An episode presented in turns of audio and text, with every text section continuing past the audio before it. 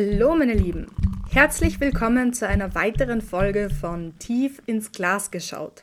Ich freue mich, dass ihr auch heute wieder mit dabei seid. Wer mich von euch noch nicht kennt, mein Name ist Mismo und ich moderiere und gestalte diesen Podcast. Was hat mich dazu gebracht? Beruflich komme ich eigentlich aus der Gastronomie. Von Falstaff wurde ich dann 2022 zur österreichischen Barkeeperin des Jahres gekürt und das hat mich auf die Idee gebracht, mein Wissen über Alkohol abseits von der geschmacklichen Ebene mit euch zu teilen. Denn ob ihr es glaubt oder nicht, jeder Drink, jede Spirituose hat eine eigene Geschichte. Und weil ich die so spannend finde, möchte ich sie mit euch teilen. Darum mache ich diesen Podcast. Wenn ihr in den letzten Folgen schon dabei wart, dann wisst ihr nun schon, wie man sich auf ein römisches Convivium einladen ließ, warum man dabei niemals schräg gegenüber vom Gastgeber sitzen wollte und warum der Geschmack des Weines bei den Römern tatsächlich nebensächlich war. Heute widmen wir uns wie versprochen den Germanen. Wir schauen uns an, warum sie als Barbaren bezeichnet wurden, wann man Biersuppe aß und warum sie wichtige Entscheidungen nur im Suff besprachen. Na dann, genehmigt euch doch ein erfrischendes Getränk nach Wahl und unternehmt mit mir den Ausflug in die Geschichte. Blicken wir gemeinsam tiefer ins Glas.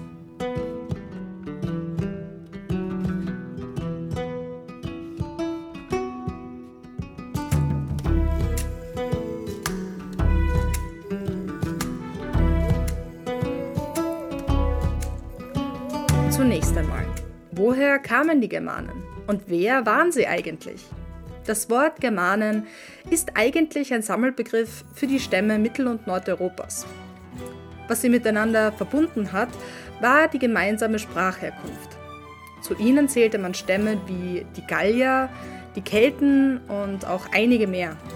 Die Zeit, mit der wir uns in dieser Folge beschäftigen werden, bewegt sich um das Jahr 1000 damit ihr einen ungefähren Überblick habt. Das war die Zeit der späten Antike und im frühen Mittelalter. Grob kann man sagen, dass es sich um die dunklen Zeiten handelte. Warum dunkel? Naja, sonderlich rosig war die Epoche für manche Länder nicht gerade. Vor allem nicht für die Römer. Wie ihr vielleicht noch aus den letzten Folgen wisst, war das römische Reich riesig irgendwie ja fast logisch, dass dieses immense Gebiet nicht ewig bestehen konnte. Nun ja, die dunklen Zeiten fingen also da an, wo die Zeit des römischen Reichs endete. Es war eine Zeit, in der die nördlichen Stämme, eben die germanischen Stämme, in der Bedeutung Europas in den Vordergrund traten. Trotz des plötzlichen Machtzuwachses wurde aber wenig aufgezeichnet. Viele Geheimnisse blieben bis heute in der Ungewissheit verborgen. Auch deswegen ist von den dunklen Zeiten also die Rede. Wie die Germanen tatsächlich gelebt haben, wie sie gekämpft, gefeiert und getrunken haben, das müssen sich die Wissenschaftler großteils von den Aufzeichnungen der Feinde zusammenreimen. Und wer würde schon nett von seinem Gegner erzählen? Die Germanen sind in den Schriften der Römer als äußerst barbarisch dargestellt worden, wenn nicht gar primitiv. Tacitus, ein römischer Historiker, beschreibt das Volk der Germanen wie folgt. Die Germanen sind ein in einfachen Verhältnissen lebendes, zähes und faules Volk. Schwach bewaffnet, aber tapfer im Kampf lebten sie in wilden, fast lebensfeindlichen Gegenden. Es ist ein Volk, das auf Orakel und Vorzeichen vertraute, das Versammlungen zur Entscheidungsfindung abhängig vom Stand des Mondes abhielt. Wie ihr seht, hatte der werte Historiker keine sonderlich gute Meinung ihnen gegenüber. Auch wenn sich Tacitus über die Germanen lustig machte, so räumte er ihnen aber trotzdem eine gewisse Gastfreundschaft ein, denn fast im selben Atemzug erwähnt er ihre absolute Ehrlichkeit. Als primitiv sah man die Germanen aber vor allem deswegen, weil sie keine römische Bildung genossen hatten.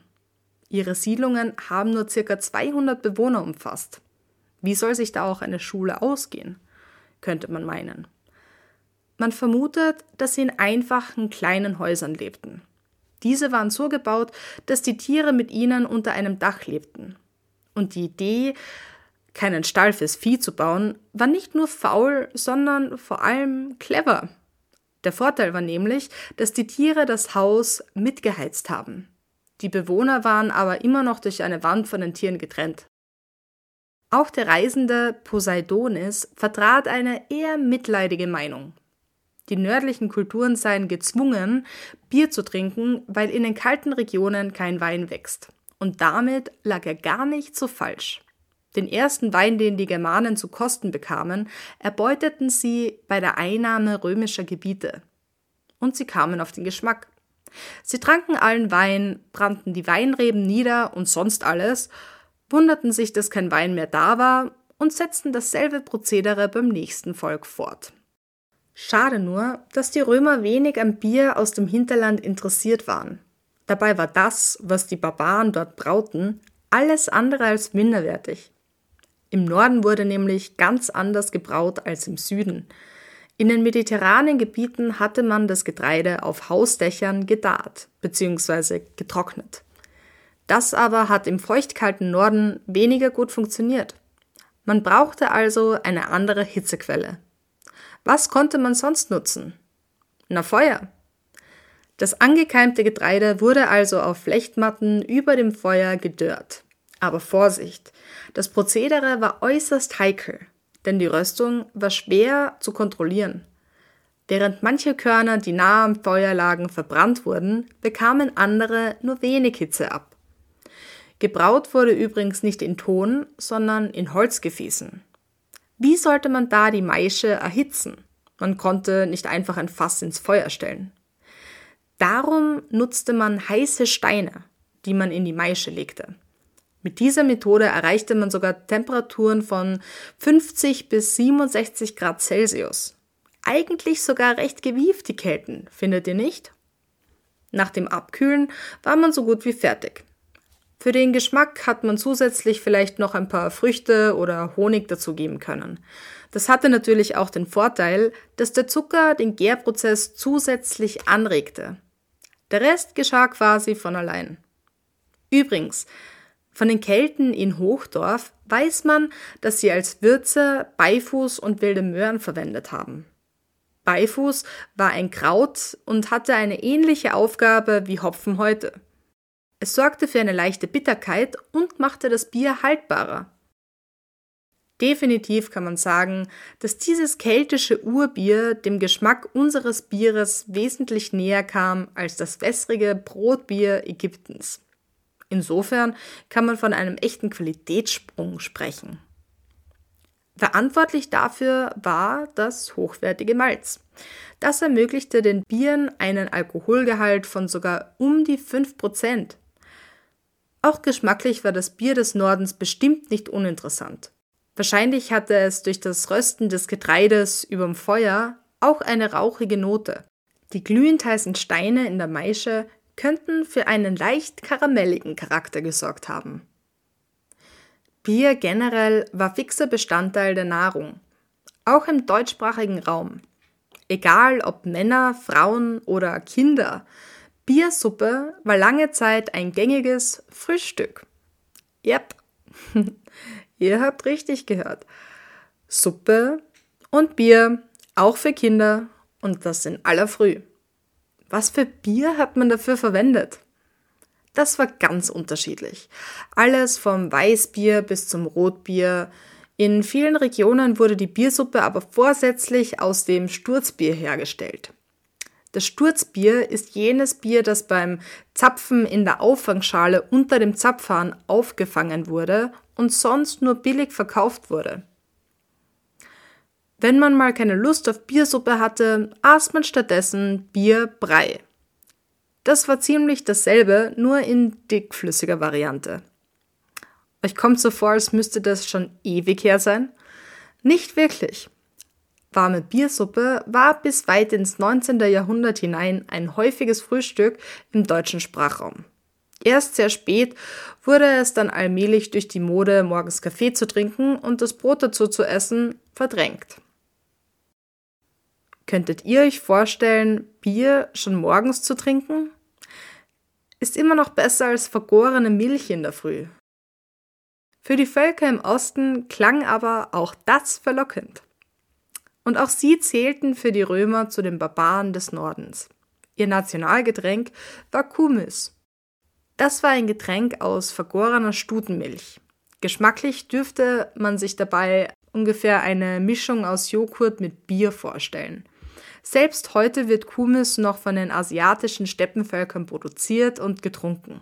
Sehr alkoholhältig ist es aber nicht. Es kommt nur auf etwa 1 bis 2 Prozent.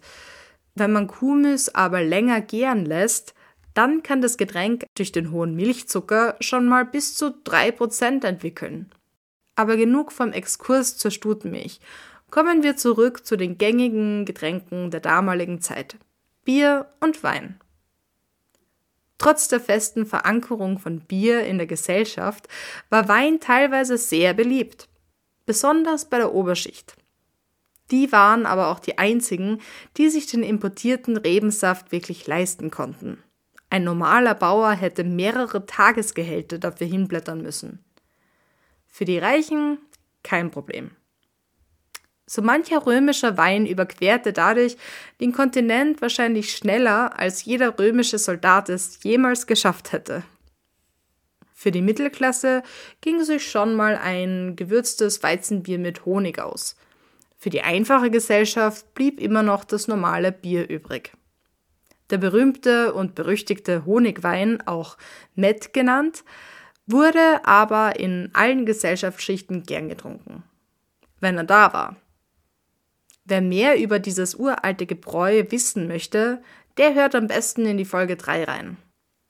Wie dem auch sei. Innerhalb der Bevölkerung polarisierte die Meinung über Wein und Bier sehr. Das überrascht aber eigentlich wenig. Wein aus dem Süden und Bier aus dem Norden. Beides war wegen der verfeindeten Produzenten stark stigmatisiert. Einige Stämme Germaniens bezeichneten Wein als weiblich in ganz engstirnigen Gegenden führte das angeblich so weit, dass südländische Kaufleute keinen Zutritt zu den Dörfern mehr bekamen. Man vertrat die Meinung, dass Wein das Gemüt erschlaffte und Tapferkeit dadurch nachließe.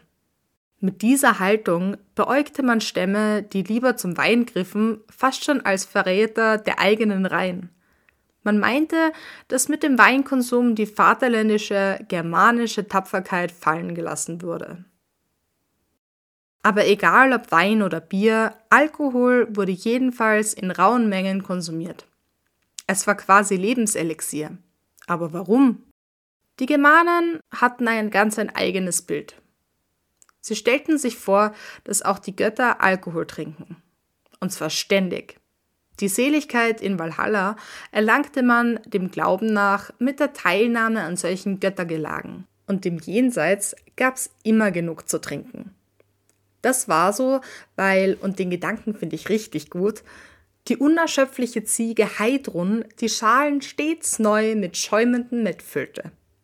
Aber bis man soweit war, um ins Jenseits zu treten, versuchte man sich auch auf Erden eine schöne Zeit zu machen. Zu Ehren der Götter wurden zahlreiche Trinkfeste veranstaltet. Dabei wurden selbstverständlich immer Trankopfer dargebracht. Wie kann man sich so ein Trankopfer vorstellen? Ein bisschen verschwenderisch, würde ich sagen. Jedes Mal, wenn der Priester opferte, schüttete er das erste Horn zu den Füßen des Götterbildes aus. Erst der nächste wurde getrunken. Dann wurden die Becher in folgender Ordnung geleert. Der erste zu Ehren Odins, der zweite zu Ehren Thors und Freyas, der dritte zum Gedächtnis berühmter Helden und der vierte zum Andenken gestorbener Freunde. Es ist daher eigentlich wenig verwunderlich, dass der Rausch Teil des sozialen Lebens war. Angeblich ging das stellenweise sogar so weit, dass bei wichtigen Anlässen ein regelrechter kollektiver Trinkzwang bestanden hat. Bier wurde also als sozialer Kit verstanden und darum war die Festhalle stets der wichtigste Ort für Zusammenkünfte. Nur dort wurden wichtige Entscheidungen getroffen. Laut den Aufzeichnungen beschlossen die Germanen aber quasi alle politischen Entscheidungen im Suff. Warum? Man glaubte, dass zu keiner sonstigen Zeit der Geist offener und zielstrebiger sei als im Rausch. Wenn also bei einer Versammlung alle ihr Anliegen offenbart hatten, dann wurde am nächsten Tag erneut besprochen. Mit etwas Glück kam man dann vielleicht auf eine Antwort. Bei rechtlichen Angelegenheiten galt das Getränk als Gegenleistung. Daher kommt übrigens auch das Wort Geld. Es stammt vom germanischen Wort für Gilde, also Trinkgelage ab. Und das zeigt, wie wichtig das gemeinsame Trinken in der Gesellschaft war. Kommen wir nun aber zu den Trinksitten. Wie kann man sich die Teilnahme an einem solchen Gelage vorstellen?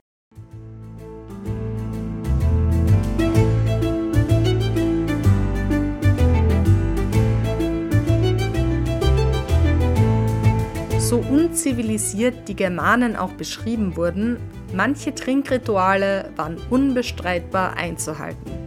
Zum Beispiel verlangten die Trinksitten, dass ein angebotenes Getränk nicht abgelehnt werden durfte, denn das wäre als Beleidigung aufgefasst worden. Solange die Mittrinker noch tranken, durfte keiner der Anwesenden aufhören, denn das galt als Zeichen von Schwäche und Unmännlichkeit. Wann hörte man dann auf zu trinken? Wahrscheinlich, wenn alle bewusstlos waren. Aber die Trinksitten waren nicht nur gesundheitsfeindlich. Manche waren eigentlich sogar lebensfreundlich, wenn man so will. So bot zum Beispiel das Kampftrinken eine Form des Duells ohne Waffen zu gebrauchen. Wer sich dem dennoch nicht aussetzen wollte oder sich nicht an die Regeln hielt, der wurde zum Außenseiter und sozial ausgegrenzt. In extremen Fällen konnte man auch zum Feind erklärt werden. Eigentlich schon heftig. Und ja, auch ein bisschen unfair, oder nicht? Adlige Herren hatten wenigstens den Vorteil, dass sie ersatzweise ihre Diener vorschicken konnten. Die mussten dann in ihrem Namen mittrinken.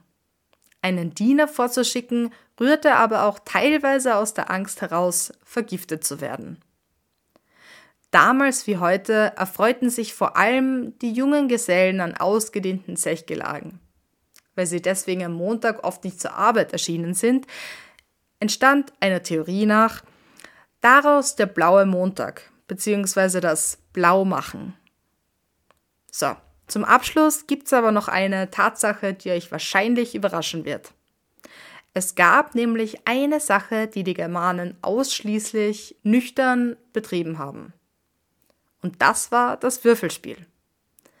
Scheinbar waren sie keine guten Verlierer, denn beim Würfeln gingen sie so weit, dass sie ihre persönliche Freiheit aufs Spiel setzten. Das heißt, als letzten Einsatz würden sie sich tatsächlich sogar als Sklaven verkaufen.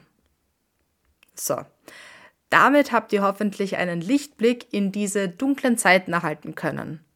Nächstes Mal verfolgen wir den Weg der Barbaren weiter und schauen uns im Norden weiter die Wikinger an.